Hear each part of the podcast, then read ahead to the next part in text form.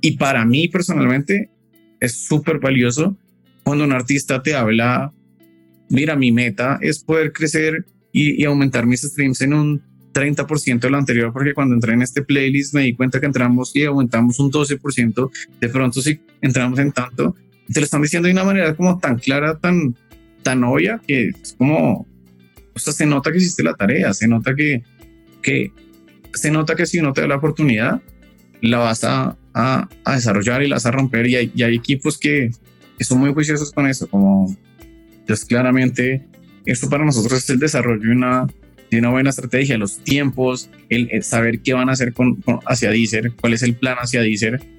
Buenas, buenas, señores, ¿cómo están? Bien, aquí estamos. Relajados, pues, muy relajados, de hecho. ¿Y eso? Más contentos no sé, de lo normal. no, como dale, que se respira, se, se, respira como alegría. Sí, tranquilidad. Ahora, ahora vamos a decir por qué, parte nomás, eh, eh, Jorge. Podemos decir, podemos decir que el pisco es de Chile. Sí, parte nomás, yo voy a decir después. bueno, el día de hoy tuvimos a Isaac Guerrero Peña, que es Artist Relationship Manager de Américas de Deezer. Y Deezer, como bien saben, es una plataforma de streaming que tiene más de 73 millones de canciones en su, ah, disponible en su librería. Entonces, muchachos, ¿qué les pareció esta entrevista? Yo quiero partir. Ay, quiero destacar tres cosas. Si, lo, si los oyentes llegaron hasta acá, ya va a ser el capítulo más odio, porque la primera va a ser la favorita. Y es que no, no van a tener que escuchar a Eric, weón. no Por lo menos en el intro no.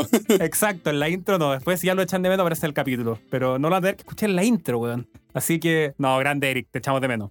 Eh, hablando no. en serio, hablando en serio, lo que más me gustó fueron dos cosas que Primero, eh, la perspectiva que él nos deja como Deezer hacia los consumidores, la verdad que me pareció muy valiosa. Yo voy a confesar aquí que no tengo Deezer y después de este capítulo voy a pagar una suscripción. Le vamos a preguntar a Isaac ahí si es que hay algún descuento para 8.000 kilómetros. hay, hay gratis, weón. Deezer, Deezer también tiene versión gratis, querido. Bueno, pero hay que, hay que apoyar, hay que pagar. Eh, pero no, de verdad, de verdad creo que tiene una herramienta muy valiosa para descubrir música, que creo que es algo que por lo menos para mí es valiosísimo. Y respecto ya, entrando ya de lleno al capítulo, creo que es casi una masterclass, por así decirlo, para todo lo que es artista, artist management. Creo que pasamos por muchos puntos que son, de verdad, muy importantes, se aprende mucho, son bien aterrizados y bien prácticos. Así que en ese sentido, creo que está muy, muy bueno. Y muchas gracias, Isaac, de nuevo por venir. Igual, como dice Max, esto fue una masterclass de cómo manejar tu carrera como artista. O sea, yo siento que a pesar de que en el episodio mencionamos artistas que si bien ya tienen cierta trayectoria y cierto nombre, o sea, los tips, los consejos que, que nos da Isaac en este episodio aplican para cualquier artista en diferente tier que está, en diferente país, en cualquier contexto, ¿no? O sea, un mensaje muy bonito que dijo es como, o sea, es que no tengo dinero, es que nadie me escucha, así deja de poner pretextos y ponte a hacer las cosas. Y él, es, él ha sido prácticamente con sus ojos ha visto que las cosas suceden con mucho trabajo, con mucha dedicación, estudiando, dando un paso atrás y analizando cómo está la situación con tu música, con tu mercado, entendiendo a tus fans y sí, o sea, fue, fue mágico y toda la información que nos dio, con la experiencia que tiene trabajando en una empresa de streaming que es un pilar hoy en día también para toda la industria musical, que todos lo sabemos. Y sin dudas eh, aprendimos demasiado y lo van a disfrutar mucho. Bueno, está por acabar el momento Free Eric, entonces espero que lo hayan disfrutado. Isaac, muchísimas gracias por venir, en verdad. Tipazo, gran entrevista. Y sin más, Isaac. Y Eric, por si le echaron mucho de menos. No, pero... ¿Qué tal, Isaac? ¿Cómo estás? Muy bien, ¿y tú, Max? ¿Cómo estás? Muy bien, muchas gracias por venir. A usted por la invitación. Es un placer tenerte aquí. Oye, eh, bueno, nuestro, en este capítulo nuestro principal enfoque va a ser hablar de todo lo que es Deezer para artistas y muy enfocado a ese lado de la plataforma, digamos, pero solamente para partir nos gustaría hacerte una pregunta de Deezer como para consumidores de música. Y sería preguntarte un poco más que nada saber cómo logras Deezer sobresalir y qué aspectos son los que lo hacen diferentes eh, a otras opciones de streaming a la hora de consumir música. Ok, bueno, digamos que, que para la gente que no sabe cómo, cómo y, y explicarles de pronto un poco, hay dos temas muy, o sea, súper importantes y es de dónde vienen las plataformas. Hay algunas que vienen de Estados Unidos, hay otras que vienen de Suecia. Deezer específicamente viene de Francia. Entonces, para, para darte de entrada un diferencial es la cultura. Es, es una cultura totalmente distinta, lo cual va a hacer que, que, sus valores, que su forma de pensar, que su estrategia sea pues totalmente distinta, por, porque hay, hay, les hago una explicación a los que no conocen la diferencia de pronto entre los, los servicios de streaming de audio y los servicios de streaming de video es que en video tú puedes tener todas las plataformas porque todas te están ofreciendo una como una oferta distinta, mientras que en música el, contenido es exactamente el mismo para todos. O sea, yo artista X decido distribuir a través de X major o X eh, distribuidora mi canción, le va a llegar exactamente a todas las, las plataformas. Pero que ha tenido Deezer durante los años que ha sido muy bonito y es, nosotros tenemos como la cultura del local hero y es el apoyar a los servidores locales. Y para esto hemos desarrollado programas donde de verdad nos hemos involucrado y hemos como creído en el talento, donde lo que le decimos es, queremos abrir las puertas, queremos que crezcan ustedes acá adentro y, y que además que, que, ojalá crezcan además y que ojalá suenen en todo lado y que se peguen en todo lado, porque además pensamos que, que tenemos que ser multiplataforma de alguna manera, que tenemos que apoyar a los artistas para que se desarrollen, porque si van a otro lado y crecen también, pues eso va a repercutir acá. Entonces todo el tema este de antes llamado Deezer Next, ahora llamado Deezer Fresco, eh, en donde apoyamos talentos emergentes ha sido muy bonito porque hemos tenido artistas de la talla de, de Lewis Capaldi, de Rosalía, de Mike Bahía, de Manuel Turizo. O sea, han sido artistas que, como cualquier artista, están, están arrancando, pero en este momento ver cómo verlos crecer este año, nuestro Deezer fresco, empezamos con, digamos, Leon Leiden, que ha sido un fenómeno en, en México. Entonces, e, eso es un gran diferencial.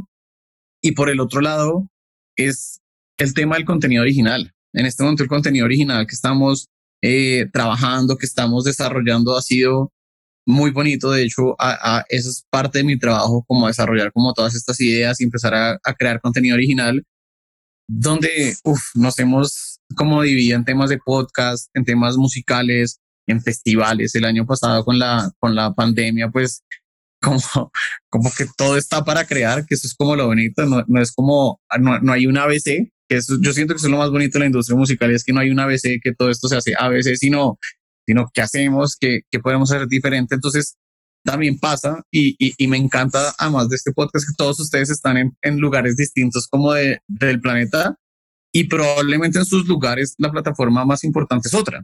Entonces, eso también ha sido muy bonito, es, es, es, es entender lo que las plataformas están haciendo y cuáles son sus países también focos para trabajar.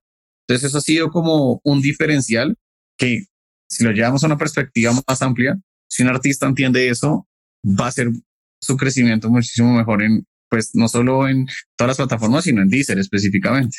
Tremendo, Isaac. Y bueno, ya justo que estás hablando del artista y ya has mencionado ciertas características de cómo funciona Deezer, para que los artistas que nos escuchan tengan una idea, ¿cuál sería el valor agregado que Deezer le brinda a los artistas para que estos digan, sí quiero que ustedes trabajen conmigo?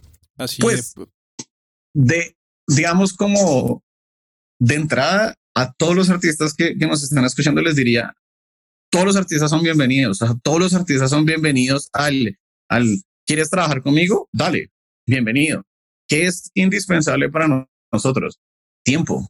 Ustedes no saben la cantidad de canciones que llegan a la semana y si el artista siente que enviar una canción un jueves para que ponga el viernes, no va a pasar. No porque no, no guste o, guste, porque al final del día tampoco nosotros no somos nadie para decir si un producto es, es bueno o es malo. O sea, es diferente que tú digas la calidad. Esta calidad no tiene una buena grabación, no es el audio que se necesita, digamos, pero en el decir si algo es bueno o es malo, nosotros no, no podríamos, pero es, es, es primero empezar a trabajar con, con todas las plataformas, de lo que te decía, tiempo y una estrategia. El entender la estrategia de un artista es muy importante porque les voy a poner un ejemplo yéndome a, a, como a otro lado de la industria totalmente diferente y los shows en vivo. Entonces, hay artistas que se mueren por estar en un festival, el que sea. El Primavera Sound, mi sueño es estar en el Primavera Sound en Barcelona y ya, y llegué, toqué a las 11 de la mañana, ya, cumplí mi sueño. Y eso está perfecto. Hay otros artistas que dicen, ok, toqué a las 11, quiero volver en dos años, pero quiero tocar esa a las 4 y en cuatro años voy a ser el headliner ok, esa es su estrategia. Va a haber otro que va a decir, yo quiero catapultarme acá para que otros circuitos me vean en, en España o por decir algo en Europa y empezar a crecer. Entonces, como que esa estrategia para nosotros es lo más importante. Trayéndotelo a Deezer es, hay artistas que se mueren por entrar a novedades Latinoamérica. Perfecto, eso está perfecto. O a un playlist y si nosotros entendemos eso, ya vamos a trabajar. Hay otros artistas que desde el inicio están pensando en, primero en conocer la plataforma. Cuando un artista te llega a ti hablándote, mira, me interesa esto, he visto que han hecho esto en podcast, he visto que han hecho esto eh, desde el lado de los contenido original, me interesa esto, quiero. En, Colombia diríamos ese dicho, Jorge, tú me vas a, a corregir, pero es mejor atajar locos que jalar bobos, como decían. Entonces, hay veces cuando también conocen tanto, eso te permite a ti decir, wow, esto está perfecto. Entonces, todas las puertas van a estar abiertas siempre, pero también hay veces uno tiene que decir que no o que sí, dependiendo de lo que, lo que, pues lo que esté planteado dentro de la estrategia, pero, pero sí sería una locura como tú pensar como, que hay artistas que, que no puedan entrar. Nos pasa es que hay artistas que desconocemos qué están haciendo. Entonces también es muy importante tener un partner vuelva, llámese distribución, llámese agencias como de marketing online que hacen todo este pitch, llámese medios que nos ponen como toda esta información en la mesa y que uno dice, wow, este artista no, no, no solo viene en dos semanas con una canción, sino viene preparando un EP, en diciembre va a salir con EP y además está haciendo un podcast, supongamos como que dice, pues ya uno puede empezar a prepararse, decir, wow, esto está empezando y para eso también hemos creado como un montón de herramientas internas, porque no, no, no todos los artistas pueden estar en todos los lugares porque, pues porque no sería bueno tampoco para ellos. Mira, nos has dado un gran espectro de cómo es la percepción de los artistas y cómo los quieren ayudar y algo que has dicho que tiene todo sentido del mundo son los diferentes objetivos que tiene cada uno.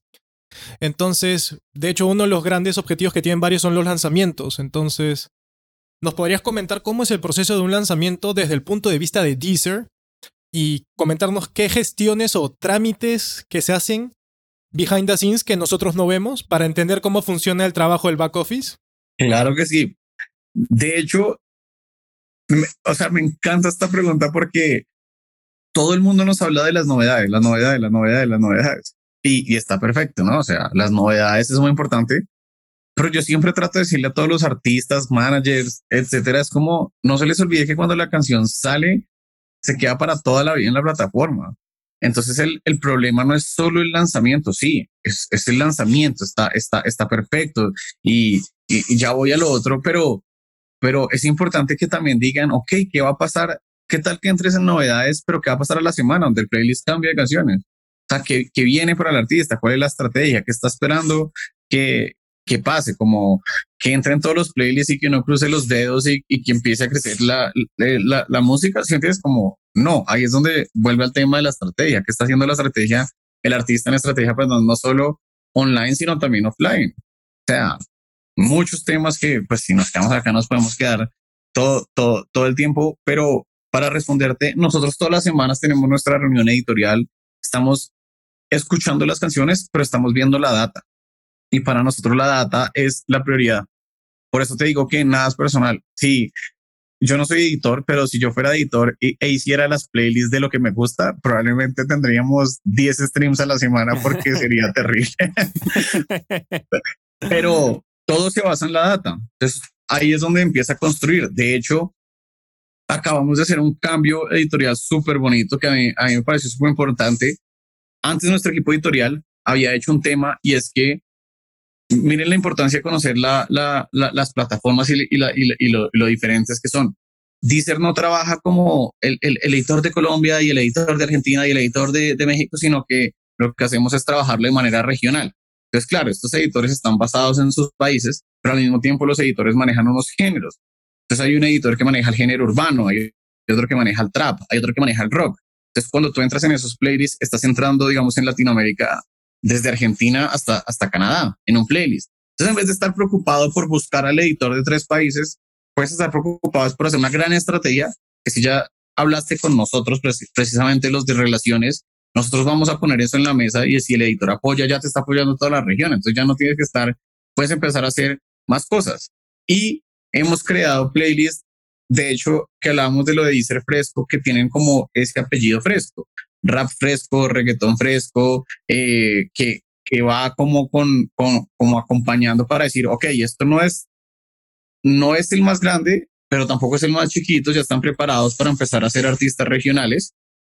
Y pues digamos que, es, que esto es una, algo muy importante y lo que decidimos fue que antes teníamos estas playlists novedades Colombia, Argentina y México y decidimos crear uno que se llame novedades Latinoamérica. ¿Pensando en qué?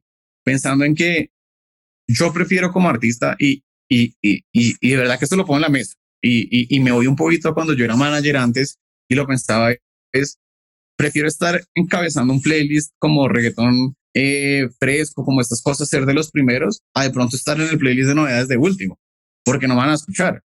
Entonces también, ¿qué es lo que el artista está buscando? ¿Qué es lo que está esperando? Entonces, ahora tenemos un playlist que está enfocando como las prioridades más importantes de la región, pero le hemos dado muchísima más fuerza a los playlists de género locales y también mucho a, los playlists de moods, que, es, otro tema que, que la pandemia despertó, digamos, y, que está tomando muchísima fuerza. Entonces, el Verdata para todo esto para responderte que escuchamos la música, pero vemos muchísimo la data, hablamos muchísimo con los partners, o sea, con los partners estamos constantemente en reuniones, sabiendo cuáles son los artistas, cuáles son las prioridades y digo yo, porque también en el pasado estuve en una, en una empresa de distribución, las prioridades también se dan porque el mismo equipo sabe qué quiere, sabe para dónde va, lo pone en la mesa y le dice, hey, yo, yo, yo estoy trabajando contigo porque deseo eso. Eso es lo que nos van a comunicar a nosotros.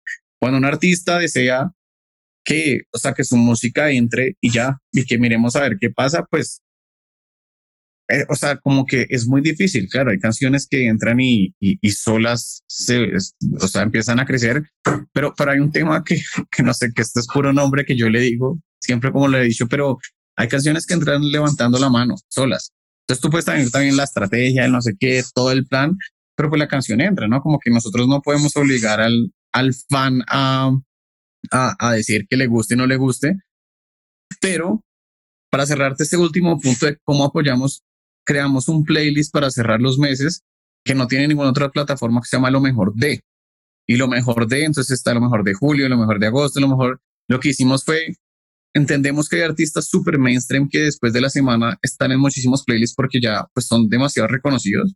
Hay artistas nuevos donde hasta ahora están generando, pero hay artistas en la mitad, en la mitad que no son ni nuevos ni son los más mainstream, pero que están generando cosas y de pronto todavía no pueden crecer tan rápido y lo que hicimos fue crear un playlist en donde se lo mostramos al usuario de esto fue realmente lo mejor del mes, lo, lo que más escucharon, lo que más streams, donde están todos los géneros, o sea, ahí hay rock, pop, salsa, merengue, reggaetón, absolutamente todo, pero entendimos también que es lo último y es no solo es entender a Deezer, sino es entender al usuario. Y el usuario curiosamente para el usuario normal. O sea, vayan ustedes ya a sus familias, vayan, pregúntenle al que quieran a la pareja. Una canción vieja es de hace cuatro meses, una nueva, perdón. Una canción nueva es de, ya escuchaste la nueva y uno, uno en la industria dice, como así? Eso salió hace como cuatro meses y ya tiene tres canciones nuevas.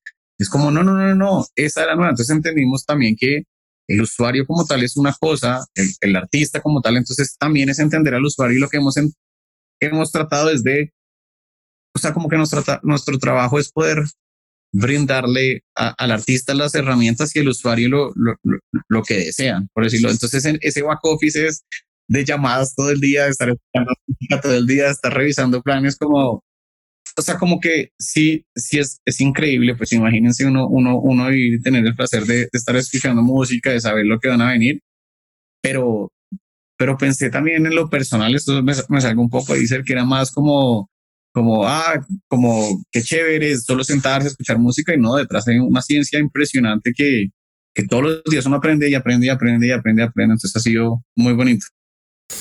Ven, y hablando de esta, de esta diferenciación que uno tiene que hacer también entre, ok, este es el artista, esta es la audiencia, y pues yo no creo que tú ya te caracterizas como audiencia por lo que estás tan metido en el meollo, en el ojo del huracán, pero volviendo un poquito más a las conversaciones que estabas mencionando y las reuniones que estabas teniendo con tu equipo editorial, ¿cómo son esas conversaciones?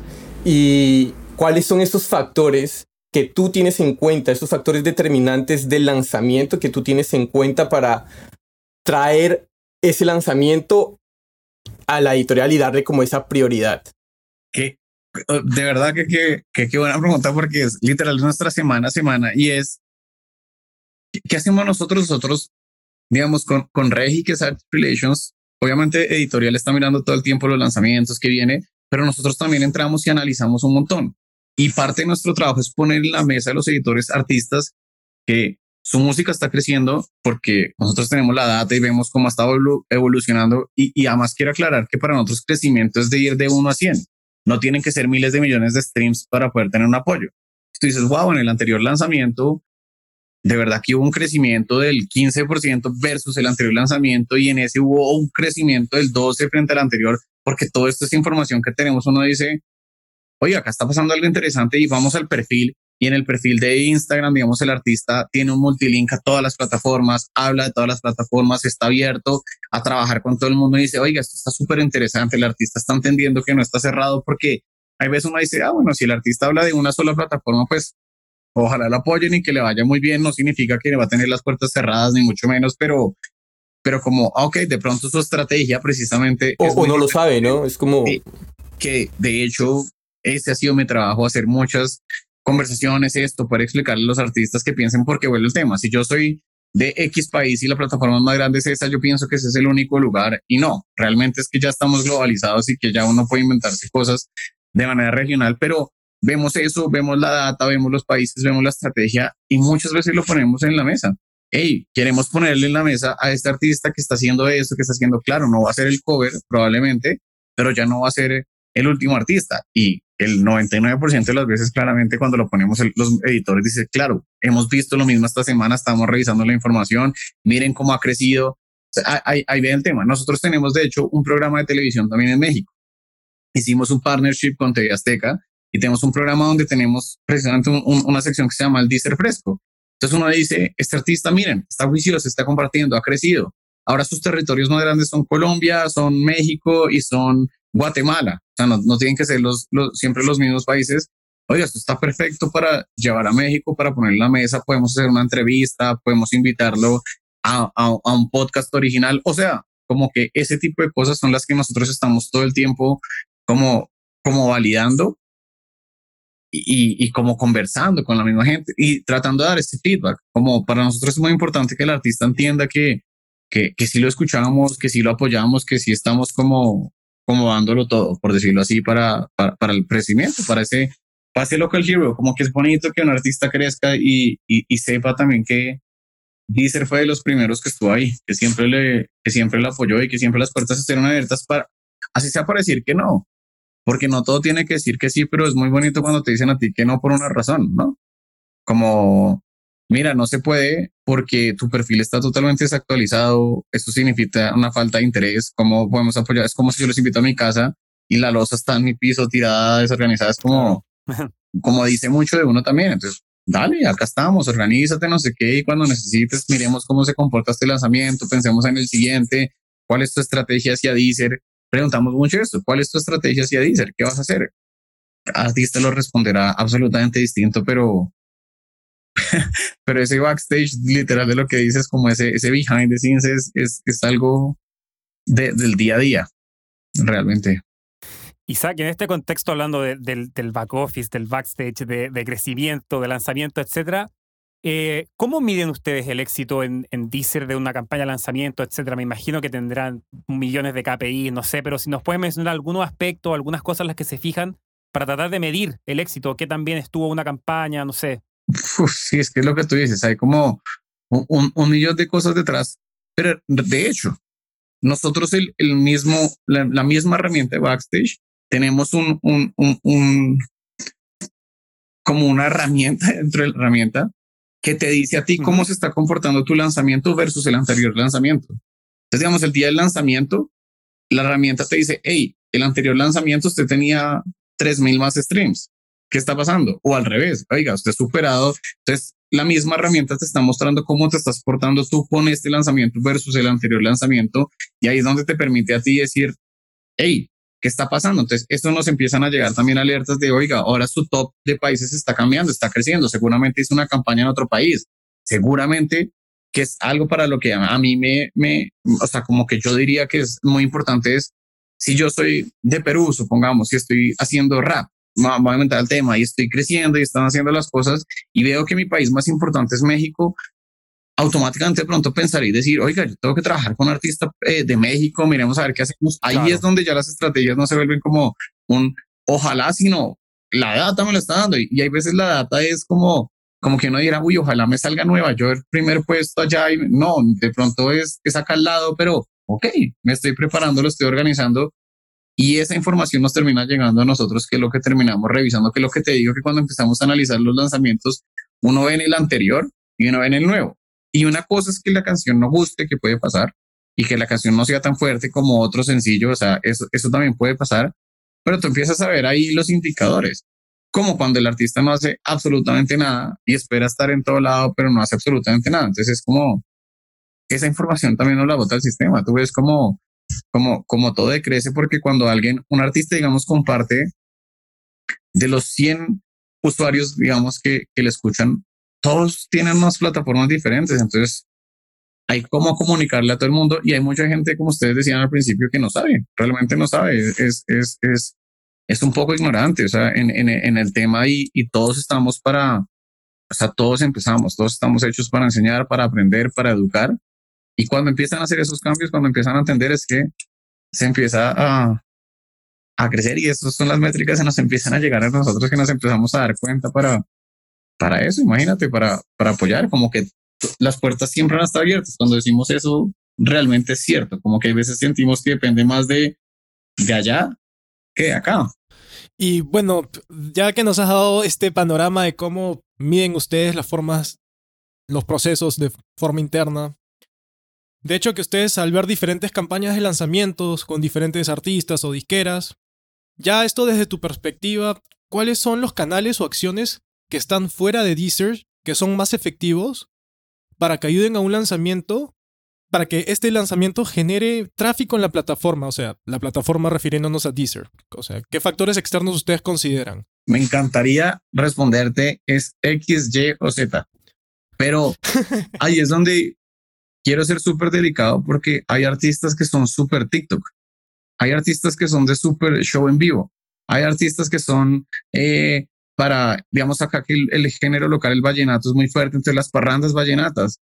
Cada artista tiene que empezar a entender a quién le quiere pegar. O sea, como, imagínate tú eh, tratar de ser súper, no sé, bossa nova, así, súper clásico, pero vestirte como una princesita. O sea, como que sería, claro, si tu música de pronto es para ese target y eso, Perfecto. Entonces también el entender tú a quién le estás llegando y cómo le estás llegando. Esto es como el primer check para empezar a crear la estrategia más, más inteligente. Ya después el resto es cuáles son las herramientas para utilizar esas estrategias de la manera más inteligente. Porque hay muchos ejemplos. O sea, si vamos a un león que te decía al principio con Dicer Fresco, él es la, o sea, lo que ha hecho en TikTok es impresionante y eso automáticamente repercute en su música en las plataformas de streaming y en Deezer es los números han crecido muchísimo porque, claro, él se inventa cosas, entonces él dice, uy, me voy a inventar una canción, de hecho, por TikTok y vamos a jugar, y ahí salió una canción gitana súper interesante. ¿Qué pasa? Pues que es tanto como el engagement que tienen eso que la gente entra automáticamente a buscarle la plataforma y tú ves como, como eso crece. Como tú ves que artistas que no paran de tocar y de tocar y de tocar, pongámosle como una pausa como con todo este tema de la pandemia, pero que siempre han estado presentes de esa manera, que tú también ves esa repercusión automáticamente en los streams. Entonces tú también tienes que entender qué tipo de artista eres porque no puedes hacer todo. No significa que si tú tocas en vivo entonces no puedas hacer TikTok. No, al revés. Qué bonito. Pero también tienes que aprender a utilizarlo de alguna manera. Entonces como me encantaría decirte es X, Y o Z, pero siento que no tiene que irse como muchísimo más para atrás, como cuando le dicen que, que, que es más importante que que, que si los followers de Instagram o, o, los fans de Deezer. O sea, como de una plataforma. Depende. O sea, como alguien te puede decir, no, que esto, alguien te puede decir que lo otro. Yo, yo, es como más como, como el complemento, ¿no? Como de, de, de absolutamente todo. ¿Qué es más importante al final del día? La canción. O sea, como que así es, como que uno puede empezar a, a desglosarlo completamente, pero me encantaría decirte es tal y ojalá y todos lo hagan y, y, pero no. Son demasiados factores para considerar, por así decirlo, que y cada artista es independiente. Y, y, te repito lo mismo que dije al principio y que, que de verdad, ojalá como que muchos como lo entiendan y es el que les diga a ustedes que saben sobre la industria musical, les está mintiendo porque es que todos los días cambia esto, todos los días es nuevo, o sea, acá en esta conversación yo mismo voy a entender un millón de cosas que no había visto de otra manera y es, eso es lo bonito. Entonces, como, claro, hay gente que sabe muchísimo, hay gente que puede enseñar muchísimo, o sea, pero todo es una construcción de construcción. Entonces, como que cuando le preguntaron esas cosas y cómo se hace un éxito, es que hay muchos factores y un gran factor. ayer me lo decían, ayer que estábamos en una, en, en una reunión decían eso, como hasta la misma suerte entra dentro de la, dentro de la fórmula. ¿Sí Entonces es como, como la misma historia que hay detrás. La gente no compra productos, la gente compra historias. Entonces, ¿qué está vendiendo el artista? Que hay un tan sin número de cosas que, que si, que si llegan a tener la respuesta ustedes, por favor, déjenme saber a ver si una vez me, me retiro. es, que, es que justamente hoy en día estamos viviendo en una época donde, o sea, la competencia es feroz y todos están buscando justamente hacer que su canción suene y a captar la atención de la mayor cantidad de fans y retenerla, ¿no? O sea, y como tú decías hace, hace rato, que hay miles y miles y miles de canciones que se suben cada día a las plataformas de streaming. Y de hecho, o sea, esto ha generado que, por ejemplo, en el 2020 se hayan, hayan habido el mayor número de éxitos en el top 100 de Billboard que nunca antes en la historia, ¿no? Y esto habla sobre una rotación que existe de éxitos y muchas veces esto lo quiero ligar con un, pensamiento que nos habías compartido, es porque muchos artistas están buscando playlist, playlisting, playlisting, y los, y los curadores, las, los editores están en constante cambio con estas playlists. Y te quería preguntar como qué aspectos crees que han hecho, ah, que han pasado que los artistas y las discográficas busquen cada vez estar en estas playlists y al mismo tiempo cómo estas han impactado en el consumo de música para los fans. O sea, pues hay que ver y es que la, la, dinámica de la industria también cambió, ¿no? Y las plataformas de streaming, sea la que sea, es pues de alguna manera la que está haciendo la retribución económica para, para, para que vivan. Entonces, pues entre más lugares tú tengas, entre más tiendas tú tengas tu producto a la venta, pues mejor. Y entre más visible sea para el usuario, o sea, si tú vas a un supermercado y te ponen la barra de chocolate acá, pues tú dices, ok, pues entonces entre más cerca esté de ti, pues, pues va a ser mejor. Pero vuelve al tema, también no implica que tú la compres y, te la comas y digas, uff, qué rico, yo quiero otra. Entonces, también, claro, hay, hay muchas cosas, pero, pero también siento que como que hay mucho afán, lo que tú decías, como el ya, el ya, mucha comparación, como que todo tiene que estar como en inmediatez.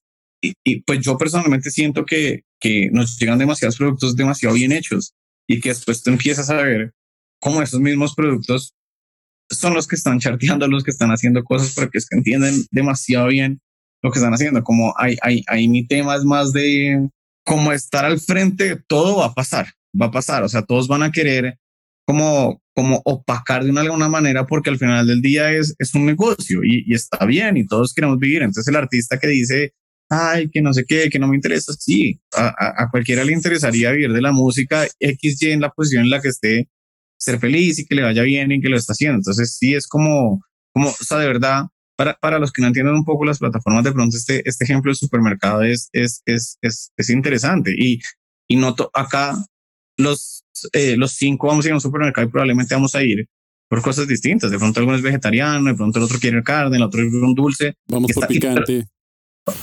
literal, pero todos vamos al mismo lugar. Pero también cuando te ofrecen esas cosas en la cara, de pronto no querías papas, pero viste unas papas picantes y tú dices, mm, bueno, de pronto, ¿sí me entiendes? Entonces ese es, como un tema de, de, de, lo que pasa todo el tiempo, que es algo, pues que yo veo normal. Nuestro tema es poder como analizarlo y saber que estas papas picantes que te están ofreciendo también vale la pena para que tú te las comas, que sean saludables, que sirvan, que... Pero al final del día vuelve al tema, nosotros no somos nadie para juzgar si te puedes comer unas papas o no, esa es tu decisión, o si quieres ir por trago o no, o sea, como que ya cada quien es el dueño de su propio, de, de, de pues de sus decisiones, digámoslo así. Ahí te respondo la primera pregunta, la pregunta, la segunda se me pasó, discúlpame. No, la, la segunda pregunta es justamente cómo crees que las playlists han impactado o, han cambiado el, la manera en la que los fans consumimos música. Ah, no, total, total. Siento que que han cambiado porque cada día se entiende más al, al, al, usuario de una manera bonita. O sea, cada día, y pues de hecho, hay muchas playlists que están hechas algorítmicamente, o sea, como que realmente ni siquiera nadie está como diciendo, esta debería ir de... No, nada, es, es como que es porque empieza a usar, nosotros tenemos este tema de flow, y el flow es cuando tú pones el, a, a, sonar el, el Deezer y te va trayendo música de la que seguramente a ti te va a gustar porque es, es, es lo que has escuchado, digamos, y es tu tendencia a escuchar y el tuyo será muy diferente al de cualquiera de nosotros acá. Mi, mi tema personal es cuando los artistas quieren playlists porque sí, como, sí, pero ¿cuál? Me acuerdo, es que me acuerdo porque un artista fue una vez a la oficina y mi jefe le decía, me gusta muchísimo la música, de verdad, o sea, felicitaciones, los datos están increíbles, lo voy a apoyar en un playlist, ¿cuál quiere? ¿Cómo así? No sé, también conozca. Entonces, cuando hablan de playlists, ¿cuál? Ah, que yo quiero estar en caliente, pero ¿por qué caliente si usted es nuevo? Caliente es nuestro playlist de nuevos releases más importantes de la región. De pronto no es lo mejor estar ahí porque si te esquipean la canción, también te afecta. Entonces, es, es eso, es como, como si yo salgo hoy hablando, volviendo al principio, a, hacer un show, si me dicen hoy que voy a hacer el, el headliner y voy a cerrar al frente 300 mil personas, seguramente me va a cagar del susto. Prefiero de pronto estar antecitos y hacer un muy buen trabajo de a poquitos para que cuando llegue allá la va a romper y vamos a competir contra los que son. Entonces, como que todo ese afán hay veces es como, como es tan sencillo como estudiarlo, como, como aprender, como yo, yo soy de los que piensa que tú deberías tener todas las aplicaciones, bajarlas, aprender, estudiarlas y, y eso simplemente te da un conocimiento, no es que te dé la, como la respuesta, pero sí te da el, el conocimiento y que, pues, que puede ser más importante que, que conocer. Y por el otro lado, e, este tema de playlist también está empezando, te está empezando a conocer tanto que, que, íbamos a lo de la pandemia. La pandemia también empezó a, a demostrar que la gente está sobre todo los jóvenes están empezando a entender más el tema de, de, la gente, o sea, se identifican con artistas, no con géneros. Entonces, un joven te dice, yo escucho J Balvin, Linkin Park, Metallica y Olivia Rodrigo. Como, pero, ah, y Nietzsche, de salsa, me fascina Nietzsche. Y es como, pero, pues no tiene, ah, no, sí, yo no soy rockero, ni, ni soy reggaetonero, no, pero me gusta muchísimo J Balvin, me gusta Camilo. Entonces, como que ¿Ok? Entonces empezamos a ver que también la gente, esos mismos playlists empezaron a acomodar para situaciones. Entonces la pandemia cambió tanto, tantas cosas en, en este tema de consumo que es, es que la, la, la playlist para jugar FIFA, para cocinar, para, para bailar en casa, para, para que no molestes. O sea, como, y en esa playlist encuentras de todos los géneros. Entonces, claro, como que esa playlist también empezó a entender a los usuarios, a cómo cambiaban las cosas. Imagínate ya durante la pandemia, la gente no estaba saliendo a bailar. Entonces, era, era, eran esos, en un momento esos playlists de rumba, pues, bajan normalmente. De hecho, la gente no estaba yendo a sus trabajos porque pues trabajaban desde casa. Entonces, cuando uno iba al trabajo, esa hora en el carro, en el bus, en caminando, no importa, tú siempre escuchabas música. La gente empezó a estudiar, a aprender idiomas en podcast. Empezó o sea, como que el mismo comportamiento ni siquiera iba para el lado musical solamente, también iba para el lado de, de, de, los podcasts que, que muchos artistas empezaron a crear podcasts también, como porque empezaron a ver que era un lugar increíble para, para esto, para construir, oiga, tenemos una idea, porque no hacemos? Hagamos, no, no, no perdemos nada, intentémoslo, desarrollemos, y un momento a otro, se empezaban a crecer muchísimo los podcasts, entonces como que esto también ha sido un bonito cambio. Ven, y ahorita que, que mencionas esta importancia de, de, de, las, de las playlists, ¿tú crees que en este momento ya están influenciando por fuera de las plataformas y creando escena, por ejemplo? Escena musical, por lo que está, por, por, la, por tanta la importancia que tienen las playlists hoy en día, que esa influencia salga de las plataformas y empiece a impactar. Sí, sí siento, sí siento que así como cuando no antes hace un par de años uno decía, uy, yo quiero hacer esto, entre mi plan quiero que entren estas emisoras de radio y que empiece a generar, porque esta emisora de radio es de rock, yo tomo mi banda y yo necesito, de alguna manera, pues si yo hago mi estudio, ahí, es donde te digo la importancia de, de, de, del poder conocer. Además, algo que me gusta mucho, que yo valoro muchísimo es, hay artistas que están de, mírense tan gana lo que hizo un álbum de tiene una voz nueva en reggaetón y una salsa y no sé qué mira que cabe en muchos lugares, no es lo mismo, es lo mismo. O, o un Camilo, su álbum también tiene champeta, tiene un reggaetón, tiene regional mexicano. Entonces, claro, ellos también a la hora de componer dicen, oiga, mire, mire esto, mire lo que está pasando, mire estos playlists, mire esto, también podemos pensar en ese tipo de público, en eso. Y, y claro, por, o sea, como que yo siento que eso es más tarea ya AIR y entender a su consumidor y, y, y de ver y qué es lo mejor, pero, pero definitivamente, si tú entregas algo que va de la mano con los playlists, pues el playlist te va a dar esa visibilidad que hablábamos del mercado y, y que siempre están abiertos. Entonces, si, si tú también lo logras entender desde esa perspectiva precisamente, o sea, es un gran acierto el, el, el poder entenderlo. Y el, y el poder entender no me refiero, no es quién es el editor, dónde está y voy a ver si lo contacto, sino el poder entenderlo es, oiga, ¿qué tipo de artistas están poniendo ahí cada semana? ¿Cuál es el género que están utilizando? ¿De cuántos streams están? Ah, pero vea que esto, este género sí está como por lo que yo voy y los artistas son medio, yo, yo podría estar ahí, ¿por qué no? Oiga, mira esta playlist que se llama eh, eh, Para la Playa y, y, y, yo toco reggae y, y mire mis números y están creciendo y están generando, yo podría estar ahí perfectamente. Y cuando nos llega eso por el partner, uno dice, totalmente, o sea, tienes toda la razón, déjame hablar con el equipo editorial, miremos la posibilidad, analicemos, veamos cómo se comporta un poco más la canción, o demos la oportunidad, de pronto no sirvió, o definitivamente entró y, y esto creció, pero es el, es, es, es, el hecho de, de, de estudiar, es que, es que de verdad que ojalá que todo el mundo que escuche esto se regale a ellos mismos una hora diaria para analizar, para entender, para estudiar, para meterse, cómo hacer ese, ese benchmarking de, de, comparar de manera positiva, porque es que también pasa que yo soy artista reggaetón nuevo y me comparo entonces hoy con J Balvin y Bad Bunny y, quiero ver. Y es como, no, me puedo comparar con otros artistas del mismo género que están arrancando, que hicieron bien, que he hecho mal, ¿Cómo puedo arrancar? Y hay muchos artistas que empiezan a, a crecer haciendo las cosas bien, o sea, haciendo de las cosas de manera correcta.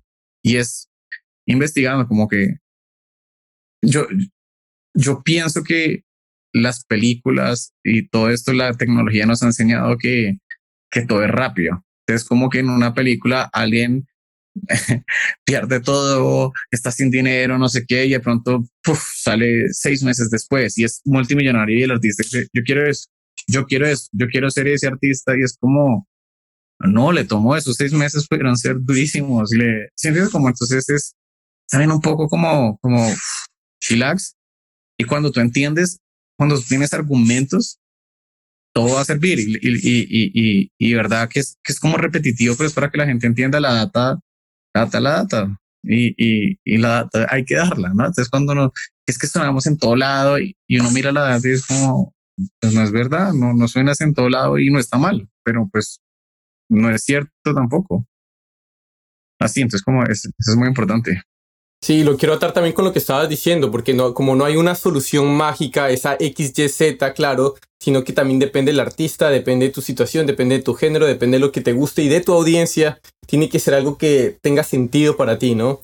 Y para irnos un poquito más hacia a una pregunta que nos hicimos recientemente, y es, si a las personas todavía les gusta que les recomienden canciones, todavía les gusta que les recomienden artistas. ¿Tú crees que la audiencia sigue depositando esa confianza en alguien para que encuentre música por ellos?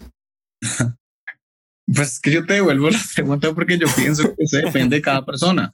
Hay como que cuando tú hables una plataforma, en este caso Deezer, tú de entrada ya estás confiando en que editorialmente te están poniendo las mejores eh, opciones digamos, de lo que está en el mercado, que, que hay alguien que ha tomado su tiempo literal de analizar, de estudiar, de verlo. Entonces, lo, lo bonito, digamos, en este caso es que te permiten como usted es la persona que está mentalmente abiertísima a escuchar nueva música y nuevas cosas. Vean, le presento esta playlist. Usted es de las personas jodidas que usted quiere ver el éxito y no me interesa más. Y es que de hecho ni casi escucho música y solo quiero oír los éxitos de los... También, vea, esto es lo nuevo de lo que le está llegando. Entonces, como que antes de pronto en la radio era lo que dé. Pues, pucha, esa canción no la quería oír, la va a cambiar de... Esto es, está la mano, tú puedes decidir qué hacer, para dónde hacer. Hay veces, de hecho, que me pasa mucho con mi, con mi esposa cuando vamos en el carro, que oímos el flow de ella, porque el mío es como escucho tantas cosas en la semana, el mío entonces está totalmente, digamos, viciado. Y es como, mi amor, pon flow, no, no, o sea, ni siquiera tengo ni idea de qué quiero ir. Y hay veces uno escucha y dice, uff, uff, esta es la onda que quería como escuchar, pero eso también siento que depende muchísimo de mi papá, por el contrario, mi papá creció con acetatos así en, vinilos en la casa y el man tiene una colección gigante. Entonces cuando él entra, él sabe qué quiere. Mi amor, y ya escuché otra vez el de Santana que me quería ir y el de O sea, entonces como que eso depende, siento que depende tanto de, de la persona y la generación. Las generaciones son un poco más, más abiertas a conocer porque es más fácil, ¿no? Para, para un niño de 15, pues tiene muchísimos lugares por donde está llegando información para un adulto. Papá de uno era, él se acuerda de sus, de sus épocas de, de conciertos y no sé qué, y se quiere dedicar a eso. Entonces, como que también, por eso digo que te la devuelvo. muy, depende, yo creo. Yo, yo tengo una pregunta, Isaac, volviendo un poco a lo de antes, antes de esta pregunta que un poco filosófica. Eh, hemos hablado mucho de data acá, de la importancia en este capítulo y nosotros en el podcast somos fanáticos de la data, somos un poco casi parejas de la data. Eh, pero queríamos preguntarte, creo yo, como por dentro de Deezer, ¿cómo tratan ustedes con la data falsa? Porque me imagino que también se, topan mucho con, em, no sé, eh, datos inflados, por llamarlos, de, de cierta forma no reales. Em, no sé si pasa mucho eso, si no pasa, si nos puedes comentar un poco de eso, cómo lo ven, cómo lo detectan. sí. Uf, me, me, encanta porque como que de verdad gracias porque se nota como que, que averiguaron y, y, y que entraron, pero dentro de las, como de las mm, métricas que vemos es, sabemos qué es apoyo editorial y qué no es apoyo editorial. Entonces, si tú tienes un artista, va a hablar de, de 100 streams y te sale que de esos 100 streams son 80 en Bogotá, supongamos, está acá y que no sé qué, uno dice, ok, bueno, 100 seguramente es el primo, el amigo, el tío, no sé qué. Pero si te encuentras un millón de un artista nuevo que editorialmente tiene de ese millón, tiene 50 porque entró en un playlist hasta era emergente y el otro es, dices, esto no es un artista que esté creando una audiencia real. Y al final del día también internamente tú necesitas crear audiencias porque, que tú decías, Jorge, yo no le puedo poner irresponsablemente cualquier canción a cualquier persona porque si me empiezan a saltar, pues va a decir, no, estos editores son terribles, acá no, no sirven, no me gustan. Las... Uno tiene que tener muchísimo cuidado a la hora de, de, pues de ser muy cuidadoso. Entonces sí vemos todo eso y el mismo sistema nos está diciendo en, en, en cuanto está, claro, es muy diferente que tú veas también que el sistema te muestre que muchas de esas canciones es porque la gente las ha agregado a sus playlists. ¿Qué puede pasar? Va a inventar. Puede pasar que una canción en Argentina se pegó y empezó y la gente estamos viendo que en Argentina y de pronto no estaba en ningún playlist y es que de pronto ahora es el cabezote de una serie de televisión. Ah, ok, como, o sea, como que no, no es juzgar, es entrar a analizar qué es lo que está pasando. Pero sí hay, hay, hay, hay mucha eh, como data para, para saber de, de, de, que si lo que está pasando es, es cierto o es de alguna manera, como dirían, comprado, que cada quien maneja sus, sus estrategias y sus cosas como, pues como desee, ¿no? Yo en lo personal, antes con, con los artistas que manejaba era un tema más de, mejor tener gente real, ¿no? Y que tú hagas un, un, un, un, show y que vaya gente real y todo, pero pero no está, no está mal. Hay gente que le encantará. Eh, vuelve al tema, es que es lo que les digo. Hay gente que les encantará tener números, hay gente que quiere entrar a un playlist ya. Hay otros que quieren desarrollar carrera y, y siento que eso está muy bien. Yo me acuerdo que de, de, de pequeño una de mis primeras bandas se separó porque uno de los de la banda quería era chicas. Los otros queríamos era vivir de la música. Y no estaba mal. O sea, uno se pone a pensar en la posición de cada uno y es entender sin, sin, juzgar, ¿no? Y, listo, pero, pero sí, uno, uno empieza a entender adentro los comportamientos y de hecho ahí es donde te digo que viene la importancia del feedback. No es decir esto no se puede, sino es decir, nos, estamos viendo esto, están viendo esto, es bueno que lo analicen porque si quieren apoyo desde nuestro lado es importantísimo que entiendan esto, que le puedan dar una solución. Porque no es que uno entre y vea un número y diga, ah, tiene tantos streams, uff, qué chévere, no, no, tiene que, que, ir un poco más profundo, digamos. Y, ahorita hablando, porque hace rato en el, eh, estuviste mencionando sobre Deezer Fresco y para mí es como de una, o sea, una, un, un programa, un proyecto súper ambicioso, súper, o sea, súper chingón en ese sentido de empezar a impulsar talentos locales impulsar a los artistas. Y quería preguntarte cómo surgió como o de dónde viene esta necesidad, esta idea, esta motivación de impulsar al talento local, talento emergente, que de repente vemos que dio un chispazo. Y después, ¿cómo es este acercamiento? Por ejemplo, que ya identificamos que este León Leiden se volvió un poquito viral en TikTok por el cover de Julieta Venegas que hizo. ¿Cómo es este acercamiento al artista? Digamos que el, el, el programa como tal viene desde, desde Francia, hace mucho tiempo lo crearon porque todo nace con el apoyo de géneros locales. Entonces, también nosotros tenemos, Colombia hace un trabajo impresionante, digamos, en lo que es el vallenato. Estamos muy metidos en vallenato. México, el año pasado hicimos el Festival de Viva México, el Regional Mexicano. El, en, en Brasil es ellos, o sea, como que los géneros, y hemos visto que entre esos géneros hay artistas además que, que, que la data ¿no? y la información nos empieza a mostrar y todo lo que está pasando alrededor, la, la importancia de lo que está haciendo ese artista en esos géneros. Entonces, como que lo que hacemos es literal, ahí sí todo el equipo empieza a ver, a ver y a ver, y llegamos a la mesa con 100 artistas y empezamos a revisarlos y empezamos a analizarlos, porque también es, será el momento para apoyar al artista o, ya no es tan ser fresco, ya está muchísimo más grande, cómo podemos hacer, cómo podemos desarrollar. Y empezamos a ponerlos en la mesa, digamos, este año hemos tenido a Dylan Fuentes, colombiano, a Leon Leiden, géneros distintos digamos que, que León para mí es como un poco más pop, tiene todos los temas urbanos también, pero es, va como para otra tendencia, targets totalmente diferentes. Entonces decíamos, ¿qué podemos hacer a este artista que, que también le sirva? No, no es solo el apoyo editorial, que es un último tema súper importante. En una plataforma no están solo los playlists, están las, las push notifications cuando, cuando te dice ya escuchaste esto, están los mails que llegan, está el apoyo desde el lado de social media que, pucha, Dani es impresionante la, la, persona que trabaja con nosotros, o sea, todo el tiempo como que la tiene muy clara, diríamos nosotros, eh, todas estas cosas y nosotros pusimos en la mesa este año que no solo les diéramos también el apoyo en el programa, sino que fueran parte de un contenido original. Entonces, digamos, este año sacamos reggaetón acústico. Hicimos un álbum único de 17 artistas llamado Reggaetón Acústico, que no está en ningún otro lado, versiones únicas y dijimos, uno de esos artistas que tiene que ir ahí tiene que ser nuestro producer fresco. Le tenemos que dar la oportunidad a los artistas nuevos de codiarse con los artistas más grandes, pero demostrando su nivel. No es como ir a ponerlo eh, eh, en, en, una reunión con cualquiera, sino es como, no vamos a hacer este contenido, usted se hallar, o sea, como el mismo apoyo, el mismo support, la misma prensa, etcétera.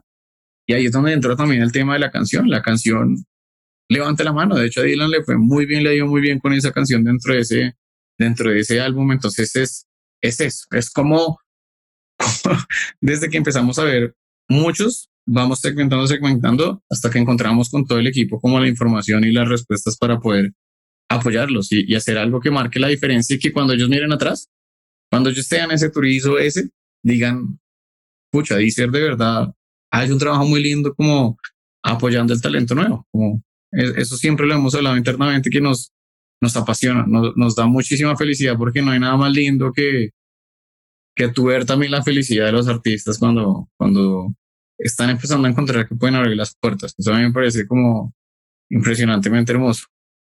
Totalmente de acuerdo. De hecho, nosotros mientras preparábamos el capítulo hablamos harto de, de Diesel Fresco, Diesel Next, y también a los cuatro nos encanta la idea y, y somos fans de ella. Y ahora justamente aquí estás aterrizando, de hecho, un poco más esto y como ya viendo en la práctica, em, te queríamos preguntar ya así como hoy en día, sabemos que el reggaetón fue un gran sonido en Latinoamérica y que ha, generado lo que ha generado, pero te queremos preguntar así como ya hoy en la actualidad, ¿qué otros sonidos ves tú que no tengan tanta atención hoy en día y que tú crees que puedan ser importantes sonidos de Latinoamérica? No sé si se te viene algo a la cabeza. Sí, se me viene mucho a la cabeza y he visto cómo han empezado, un, un, un, un productor siempre de, que, me acuerdo decía, no es el género, sino el artista. Perfecto. Y veo ejemplo, y, y mira Carol G lo que está haciendo con 200 copas, eso es regional, o sea, eso es otro género. la música popular está tomando muchísima fuerza, muchísima fuerza.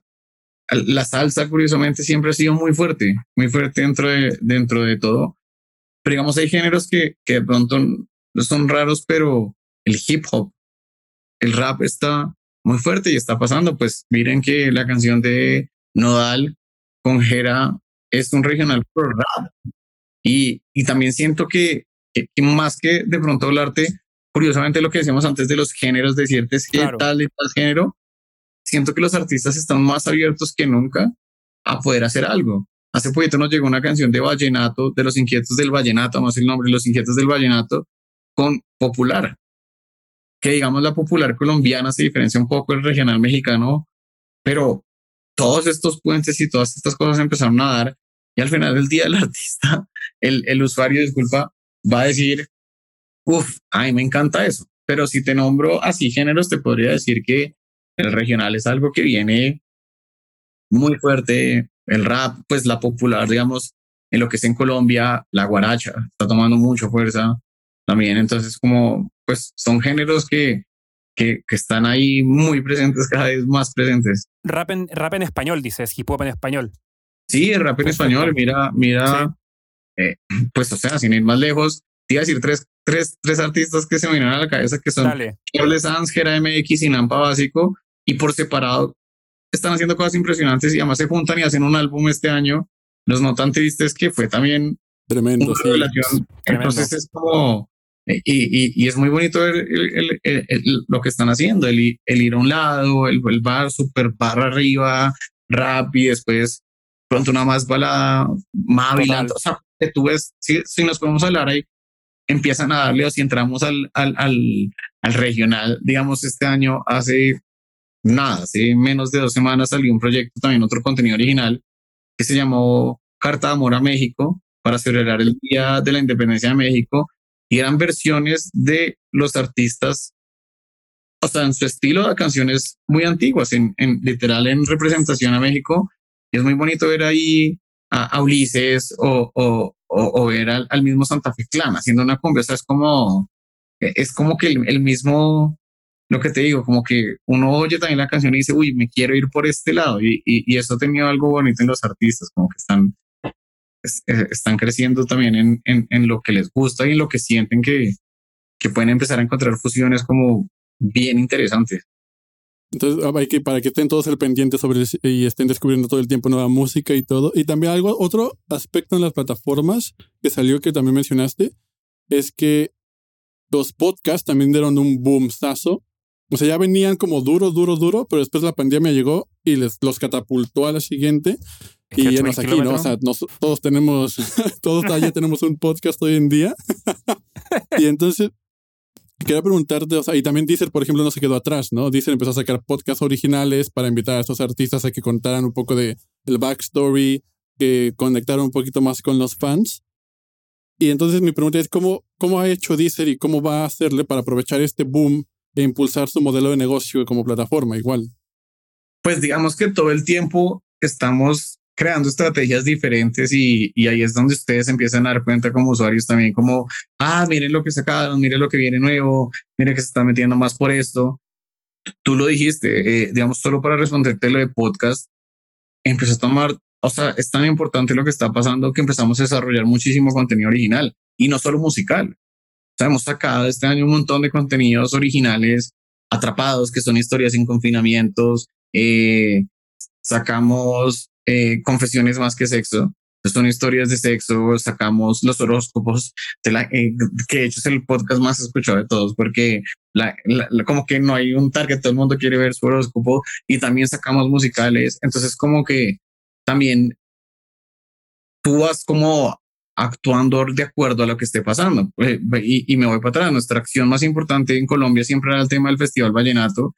Cuando nos dicen no hay Festival Vallenato porque hay pandemia, se, me ocurre como, ¿por qué no pensar en un primer festival vallenato online? En vez de que la gente vaya a escuchar el vallenato a la plataforma, nosotros llevarle la plataforma a sus casas y enseñarles de vallenato. Y fue un éxito. Entonces también muchas de las cosas que van pasando es porque como que sería muy irresponsable decirte, Deezer va para allá y vamos a hacer esto y vamos, Deezer está innovando, estamos haciendo cosas, estamos tratando de apoyar, de abrir las puertas, de hacer las cosas siempre de manera distinta para que literal personas como ustedes se den cuenta de, de esos cambios y que la gente se dé cuenta que hay un dinamismo y que no todo es un copy-paste, que nosotros tenemos la oferta hi-fi, supongamos si tenemos el, el, el audio hi-fi y, y, fuimos los primeros y no es para todos, es para, para la gente que le gusta y de hecho está la oferta hi-fi family ya y también está el plan premium normal y está el plan, pues, el gratuito. Entonces es como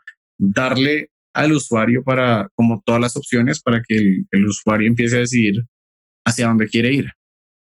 Bueno, bueno. Ven, y como para ir ya recapitulando un poquito, quiero a ver si podemos irnos con un poquito más, más prácticos. Y es cómo es una buena estrategia de streaming en papel como para que los artistas tengan esto en cuenta y el equipo de artistas tenga esto en cuenta y la próxima vez que vengan a ti a presentarte algo ya sea algo más asertivo y eficiente. O que si escuchan este episodio lo apunten con papel de una vez. es que, es que de, vuelve y te, siento que depende de, del, del, de lo que el artista a donde quiera llegar, de lo que quiera hacer, como, como nunca va a ser como que es buena o no buena, sino te puedo poner ejemplos de cosas que para nosotros han sido brillantes, como cuando digamos Kazu va a lanzar su álbum y entendemos con mucho tiempo antes que, que todo es en honor a, a, a una escritora argentina, feminista, y de ahí nace y, parte en la escritura de las canciones y que estuvieron encerrados tanto tiempo con el productor de Relsby trabajando en el álbum. Entonces es una niña inútil y esto va a salir de esta manera y se va a desarrollar y tú entiendes tan claro el, el, el, proyecto que no solo sabes que vas a apoyar, porque además pues los datos y los números te lo están apoyando, sino tú dices, ¿qué tal si también creamos un contenido original y llevamos estas historias tan hermosas que nos está contando el equipo y el artista a la gente para que la gente la escuche, para que la gente también pueda conocer desde dónde viene esto? Entonces, el, conocer eso con tanto tiempo de anticipación nos permite a nosotros crear muchas cosas.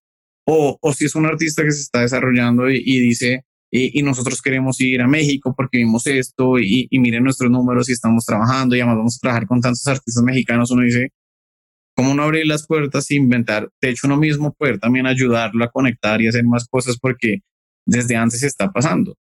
Pero es también de pronto el tener los pies en la tierra y no decir, quiero ser el más grande del mundo mañana si llevas un mes de carrera, sino ir haciendo como que para una gran meta, si tú quieres adelgazar, y quieres bajar 20 kilos, pues tienes que empezar por uno y no puedes pretender hacerlo mañana mismo con todo. Entonces es, es ir conociendo ese paso a paso de los artistas, teniendo una, una comunicación clara con su... Con, nosotros hablamos con las plataformas de distribución todo el tiempo, la, o sea, estamos todo el tiempo en comunicación, llámese Major, llámese con muchos managers, con empresas de, que les decía de, de, de todo este tema digital y el estar conociendo, el estar entendiendo para dónde van, el estar entendiendo el concepto, qué es lo que están desarrollando, teniendo tiempo, es lo que nos permite a nosotros empezar a desarrollar. Entonces, como no es tanto como una vez de las cosas, sino es, es, es, es, es poder que el artista se entienda. Cuando un artista se entiende,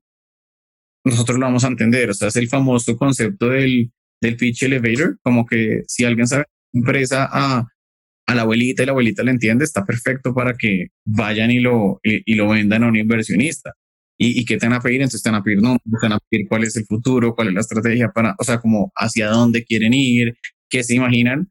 Y para mí personalmente es súper valioso cuando un artista te habla, mira, mi meta es poder crecer y, y aumentar mis streams en un 30% de lo anterior, porque cuando entré en este playlist me di cuenta que entramos y aumentamos un 12%, de pronto si entramos en tanto, te lo están diciendo de una manera como tan clara, tan, tan obvia, que es como, o sea, se nota que hiciste la tarea, se nota que, que, se nota que si uno te da la oportunidad, la vas a, a, a desarrollar y la vas a romper y hay, y hay equipos que, que son muy juiciosos con eso, como, pues claramente, esto para nosotros es el desarrollo de una, de una buena estrategia, los tiempos, el, el saber qué van a hacer con, con, hacia Deezer, cuál es el plan hacia Deezer. Hay, hay, artistas que hacen cosas impresionantes y que no, que no les cuesta, ¿me entiendes? Como que no, que no, que no es solo el compartir como una historia en Instagram y ya, sino que van mucho más allá y no les cuesta. Y hay un ejemplo muy bonito que es eh, una banda que se llama Apolo 7. Nosotros muchas veces les damos como la información con tiempo antelación de, del apoyo. Y ellos sabían que iban a hacer el cover de Rock Colombia. Y lo que hicieron el día del lanzamiento a mí me pareció brutal y es crearon un, un asset para cada uno de los artistas que estaban en el playlist. Eran de Rock Colombia, seguramente se conocían todos los artistas. Hey, mira, mira, entraste a este playlist, te mandamos este cover de Mills, te mandamos este cover, Don Teto, te ¿Y qué pasó? Pues todos los artistas postearon Hubo un incremento de streams gigante en ese playlist ese día porque todos los artistas postearon y ellos eran el cover. O sea, gol. Porque todos oían su canción también. Entonces, mira que es, bueno. es, es, es, una estrategia muy clara. Y yo decía, wow, y Apolo es súper digital. Digital. El último show que estuvimos en vivo de, pues que hicimos el día, el, el, el, contenido de rock, eh, el día de rock se llama, tocaba Apolo. Y Apolo pidieron eh, pues unas entradas y tenían banderas. Y cuando tú los veías en vivo, esas personas en vez de estar al frente acumuladas, estaban en todo el recinto totalmente separadas. Parecía que todo el lugar estuviera como con ellos. Y tú dices, wow, eso es demasiado inteligente y no les cuesta. Y la gente habla de eso y lo opina y entras a su música y gusta. Entonces, como que, si me entiendes, como que además están haciendo como todo el trabajo. Entonces, por eso te digo, hay veces es de sentarse, de analizar, de pensar, de decir, ¿a dónde es que quiero llegar? Y empezar a trabajar, porque es que es muy fácil decir, no, es que no tengo plata, es que no tengo esto, es que no sé qué, es que no me apoyan. Eso es lo más fácil. En vez de sentar y decir, ok, ¿qué es lo que está pasando? ¿Qué es lo que está haciendo? Y si hablamos de proyectos que una muy buena historia han abierto puertas, hay mil grandes historias que, que, que también hacen detrás de una gran canción que la gente las quiera compartir, si quiere hablar de eso, y ahí es donde tú empiezas a, a pegar. Y de hecho, TikTok ha eso hecho, ¿no? Como ha hecho que, se vuelva un poco más viral absolutamente todo esto. Y ya para ir justamente cerrando, porque o sea, es, increíble cuando me imagino tantas historias que tienes y que has visto al momento de ver las carreras artísticas despegar e ir desarrollándose hasta llegar a un punto en el cual, o sea, un, un punto cúspide, que obviamente no es el último, sino se sigue trabajando. ¿Cuál ha sido o, eh, una de las colaboraciones más importantes para ti en, tu trayectoria y también como Artist Relations Manager? ¿Y cuál fue el mayor reto de hacerla posible? ¿Pero dices desde Deezer o que yo haya visto que haya pasado? Este, desde Deezer. O sea, digamos, desde, desde Deezer siento que han sido como, como momentos. También que uno vive como para para mí mi primer proyecto solo fue hacer un distro session con los Petit Felas y fue impresionante y, y me costó, diríamos, sangre en el sentido de que, pucha, todo es nuevo, cómo desarrollamos, el entender el proyecto, el, el, el hablar con la banda, el proponer la estrategia, el, el los nervios, digamos. Entonces, todo eso fue como muy bonito, terminó siendo un evento impresionante. La banda tocó, los invito a escucharlo.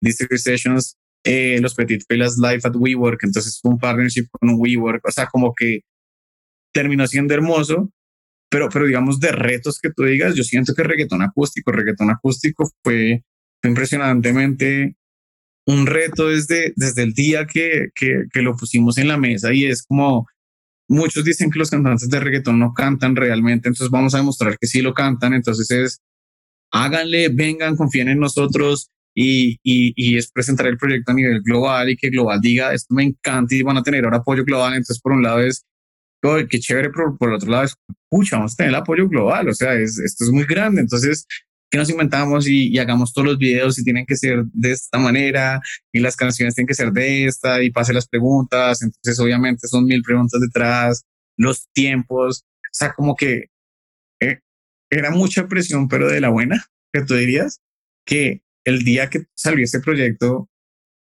pues no podíamos de la felicidad internamente, era como, como todo, todo lo que llevamos trabajando para esto, meses, meses, o sea, eso fue eh, desde enero y salió como, como en agosto, no me acuerdo, o sea, imagínense, como eso fue muchísimo trabajo desde que, desde que empezamos antes, como que ver nacer ese, ese, ese proyecto fue muy lindo. Siento, siento que todos los proyectos tienen su, como, como cuando pasa que te dices, sí, esto es muy lindo porque al final del día tú le estás poniendo en la mesa un montón de datos, un montón de información, o sea, nada es como de, nada es como que me diga, uy, se me ocurre esto, qué nota, qué chévere y hagámoslo. No, es como, tiene que haber detrás un estudio, una investigación, un todo, unos datos que apoyen porque no me, no nos van a dejar hacer algo como a la loca. Pero cuando tú pasas todo eso y lo ves nacer, es como de, de, eh, o, o sea, digamos que fue un, algo que lideré, que fue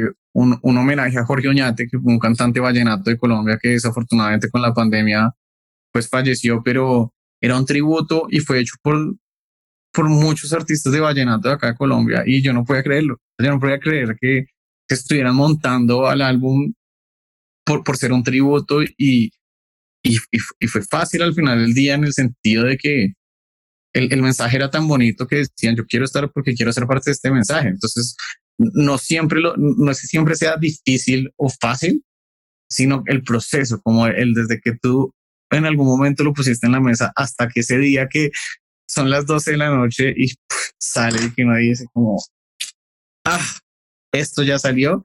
Y cuando tú ya te sentaste y crees, y es como, no, ¿y qué viene después? Porque era lo que hablábamos al principio, no es el lanzamiento, es ahora qué viene después, cómo es el mantenimiento, ta, ta, ta, qué va a pasar en un mes, qué va a pasar. Entonces, como que no, sientes como que al final del día ese, ese contenido original no es tan, tan de ese momento, sino, uff, hay, hay, hay, hay todo un trabajo detrás. Pero, pero te puedo decir que reggaetón acústico ha sido de los, o sea, esos proyectos como, además nos, nos inventamos como mercancía, los artistas teníamos su mercancía y la mercancía apoyamos, fue con un trabajo con una marca colombiana llamada Boyo Playa, pero nos inventamos a través de una empresa que nos, que, que llegó con la idea que es lo otro. Estamos muy abiertos a recibir ideas de por qué las camisas no tienen un código de barras puesto, cosido, que cuando uno se ponga su camisa escanee y ¡tum! automáticamente te lleva al playlist de reggaetón acústico. Entonces siempre vas a tener reggaetón acústico contigo y es una camisa súper bonita. Entonces, todos estos conceptos de estar pensando online, offline, que los artistas se sientan cómodos, que uno se sienta cómodo, que el usuario le encante. Y hay muchas versiones que, que ahorita vemos los tops de los artistas y hay muchas de las versiones acústicas que están en su top 5. O sea, sí ha gustado. Y eso, eso no, eso no es lo que te digo, eso no es eh, comprado que uno llama, sino eso es que el fan le gustó, estuvo ahí y repeat, repeat, repeat, repeat. Entonces, eso es muy impresionante, eso es impresionante, digamos. Diego Isaac, en verdad esto ha sido un, un placer, ha sido un gustazo, hemos aprendido un montón, yo creo que se han dejado joyitas por el camino que son muy valiosas, en verdad muchísimas, muchísimas gracias. Eh, no sé si quieras dar un mensaje final y cómo la gente te podría contactar. Sí, no, pues antes que nada al revés. Ustedes gracias por, por, por hacer este tipo de cosas. De verdad, he escuchado muchos de sus podcasts y, he aprendido muchísimo o, he visto, me encantó el, el, el, que hablaron de los contratos y era el punto de vista de cada una de manera. Entonces, como que eso, eso también me gusta mucho, como no, lo que uno piensa no es lo que es, ¿no? Como es el entender el otro, la, la perspectiva desde el otro lado. Entonces, por ese lado, muchísimas gracias y, y, pues de verdad que las puertas siempre abiertas. Nuestras redes son arroba Latino. Pueden encontrarnos ahí en todo, pueden escribir, ahí nos pueden contactar arroba Latino. Consejos, creen equipo, creen equipo, como equipo que crean el proyecto, porque entre más, o sea, entre más personas están trabajando para el proyecto, más cosas van a pasar y va a ser más fácil llegar a, a, esa empresa que nos va a dar esa estrategia como aprendan a, a crear equipos y, y, no tengan afán, no quieran llegar allá donde o ese manager, ese booker, ese artista mañana mismo, sino desarrollense para que literal consejo de, de papá, de mamá, de abuela, como si no crea unas bases muy fuertes, eh, no se va a derrumbar el proyecto. Entonces no hay afán, como, como que trato siempre de decirles a los artistas, como está bien que salgamos la próxima semana, pero es como, pero si nunca has sacado una canción, no pasa nada si sale en febrero. Lo importante es que salga muy bien y que cuando le llegue al, al, al, al, usuario, al fan, le, le empiece a gustar. Entonces, como aprendan como a conocer su música, que, que miren que cuando sale algo bien hecho, la gente también lo reconoce. ¿sabes? Es como, como la, la gente habla de lo que le gusta y, y, y yo creo que en cualquier arte o en cualquier disciplina eso pasa. Es como que hay que estar muy tranquilo con esa forma de compararse y de, y, y de presionarse y que de verdad las puertas están aquí abiertas y que siempre vamos a escuchar la música y siempre vamos a estar dando un feedback si podemos. Severo. Estas conversaciones me fascinan, ustedes no se imaginan como, como, como lo que hablamos al principio, un poquito como off camera y era, hay mucha gente que de verdad no sabe, no es que sea mala, no es que sea grosera, no es que no le interese, o sea, no, no saben la cantidad de artistas que, y que uno mismo no comprende. Hace poco me llegó un artista de Cuba. Me decía, es que acá no hay plataformas por la situación, entonces entiéndeme. Yo decía, wow, claro que te entiendo. Nunca, o sea, nunca lo había pensado desde la otra manera y, y si te puedo conectar con, o sea, yo no te puedo ayudar para lo que tú buscas, pues te puedo conectar con alguien que tú pues necesites con mucho gusto, porque al final del día también somos, somos humanos y cuando empecé en la música hace, hace un buen tiempo, hubo alguien que me dijo algo que no se me va a olvidar y es, la industria es un disco y da vueltas y no sabemos cómo esto cambie. Entonces, si somos abiertos y, y también nos damos la mano y ayudamos, esto pues, va a seguir creciendo. Con tremenda frase cerramos, Tremendo, muchachos. sí. Muchísimas gracias, Isaac. Que estés muy bien y gracias. No, a ustedes. Gracias. Que estés bien. Chao, chao. Gracias. Chao. Muchas gracias por escucharnos. Y no te olvides de seguirnos en Spotify, Apple Music, Pandora o la plataforma digital que sea de tu preferencia. Si te gustó el podcast, no olvides recomendarnos a tu grupo de amigos o colegas. Esa es la mejor manera de que sigamos creciendo la comunidad. También puedes encontrarnos en Instagram, Facebook y YouTube como 8000 kilómetros podcast. Cualquier comentario, duda o sugerencia es más que bienvenida. Nos vemos en el siguiente episodio.